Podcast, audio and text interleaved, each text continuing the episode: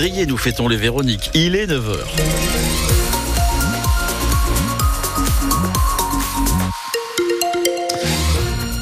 Circule de nouveau sans problème sur les autoroutes, plus de barrages, et c'est très tranquille à l'heure qu'il est, circulation fluide, mais aussi sur le départemental et dans les agglomérations, tout va bien. On peut prendre le train à 1 euro sur toute l'Occitanie, les TER, donc, puisque nous sommes le premier week-end du mois, qui sont à 1 euro. La météo, Célestin Navarro. Eh ben, c'est un grand ciel bleu hein, pour aujourd'hui, pas de vent et des températures encore un peu plus chaudes qu'hier. Il fera entre 19 et 22 degrés aujourd'hui. Mobilisation chez les policiers municipaux hier. Appelés à manifester un peu partout en France à l'appel de plusieurs syndicats, la CGT, l'UNSA et Force ouvrière. Ils étaient 200 hier à Montpellier devant la préfecture de l'Hérault, venus de tout le département, mais aussi de Nîmes et Alès. Ils demandent que soit intégrée leur prime de risque dans leur salaire pour une meilleure retraite. Ils demandent aussi un meilleur statut. Valérie est policière municipale à Agde. Elle est venue défendre son métier. On considère que depuis des années, on est le, parent pauvre des forces de l'ordre, de la police, que depuis des années, nous sommes sur le terrain en primo-intervenant. Et euh, quand on compare les, les, salaires, quand on compare surtout les retraites, on se rend compte que la différence avec nos collègues de frères, des collègues de la police nationale, sont énormes.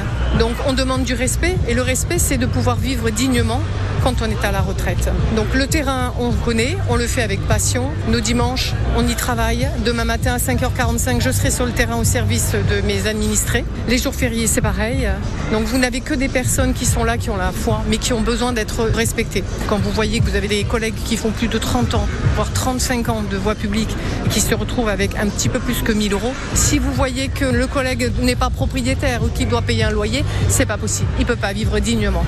Et dans le cortège, Sébastien Côte aussi, élu chargé de la sécurité à la mairie de Montpellier, venu soutenir les policiers municipaux.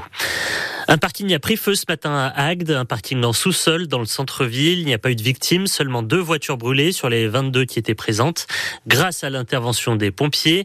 Les pompiers qui sont intervenus aussi pour un accident de la route à Sauvian, une voiture tombée dans le fossé et les deux occupants bloqués. Légèrement blessés, ils ont été transportés à l'hôpital de Bessillet. L'assaillant de la gare de Lyon a été placé en soins psychiatriques. L'homme de 32 ans a attaqué trois personnes au couteau et au marteau hier matin à Paris, dont une victime est gravement blessée. Sa garde à vue a été levée hier soir. Son état mental est jugé incompatible avec les mesures de contrainte, selon un communiqué du parquet de Paris. C'est aujourd'hui la journée mondiale de lutte contre le cancer. La maladie est en forte progression. En France, le nombre de cas a doublé en un peu plus de 30 ans. 400 000 nouveaux cas diagnostiqués chaque année. Alors, si la recherche française est toujours en pointe, on pêche sur le dépistage. Victor Dolande, l'Institut national du cancer et l'assurance maladie s'activent pour améliorer la détection. Trois programmes nationaux de dépistage existent pour les cancers du sein, du col de l'utérus et le cancer colorectal. Sauf que la participation reste insuffisante. Moins d'une femme de 50 à 74 ans sur deux réalise sa mammographie de contrôle tous les deux ans.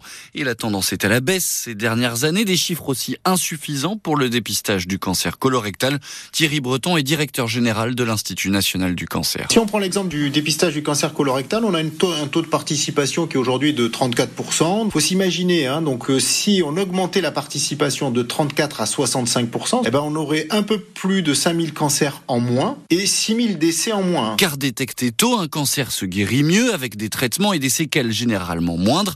La marge de progression en matière de dépistage est très importante, d'autant que les Français n'y sont pas opposés. On voit qu'il y a une très forte adhésion des Français. Hein. En fait, ce qui pêche, c'est le fait de passer d'une intention à euh, la réalisation d'un dépistage. Donc c'est vraiment ce sur quoi nous travaillons. Notre objectif, c'est de vraiment faire en sorte que la vie des Français soit la plus facile. C'est pour ça que bah, il y a des possibilités de commander son kit en ligne quand on est sur le dépistage du cancer colorectal, qu'on peut aussi prendre des rendez-vous en ligne. C'est vraiment vers ça qu'il faut aller. Par courrier, mail, SMS, l'assurance maladie compte renforcer les contacts avec les Français dans les prochaines semaines pour les encourager à se faire dépister. Et dans le reste du monde, l'OMS, hein, l'Organisation mondiale de la santé, prévoit que le nombre de cancers va bondir de 77% d'ici 2050. Des Montpelliérains bientôt chauffés pour pas cher, la métropole veut étendre son réseau de chaleur. C'est l'annonce faite hier par le maire Michael Delafosse. Le réseau de chaleur, ça permet de se chauffer sans gaz ni électricité et donc indépendamment des prix de la hausse de l'énergie. Déjà 20 000 habitants de Montpellier en profitent, quartier Antigone notamment. Un chiffre que le maire veut tripler d'ici 2030. Des, des travaux ont déjà commencé dans l'ouest de Montpellier, sur l'avenue Pablo Neruda et l'avenue Louis Ravas. Bon, on n'a pas été inspiré par les bigoudens. Le MHSC rentre bredouille de Bretagne. Oui, pas le moindre point ramené de Rennes. Les footballeurs montpelliérains ont perdu hier de buts à 1 pour la 20e journée de Ligue 1.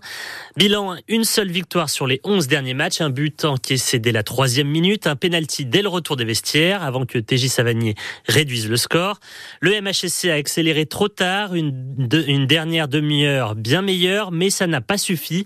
Le défenseur Christopher Julien est sorti avec beaucoup de regrets. J'ai l'impression en fait qu'on leur a posé beaucoup de problèmes, mais à la fin, voilà, on va retenir que qu'il n'y a pas la victoire aujourd'hui. quoi.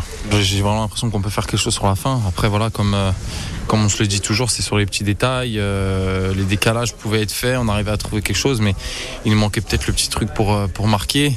Ce but de TJ nous a, nous a permis d'y croire. Et tu, tu, tu, à la fin du match, ça ce petit, ce petit goût de remords, on va dire, parce que voilà, c'est sur la fin, on n'arrive pas à marquer.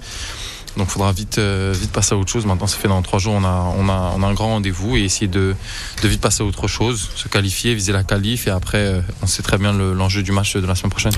Le grand rendez-vous, c'est contre Nice, hein, mercredi en huitième de finale de Coupe de France. Et la semaine prochaine, Montpellier accueille Lyon, barragiste, seulement trois points derrière Montpellier.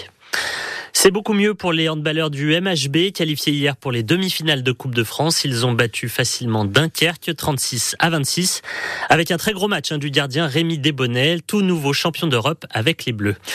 Océane Cassignol, 23 ans, décroche son ticket pour les JO de Paris. La nageuse de Béziers était alignée sur le 10 km hier au championnat du monde de nage en eau libre à Doha.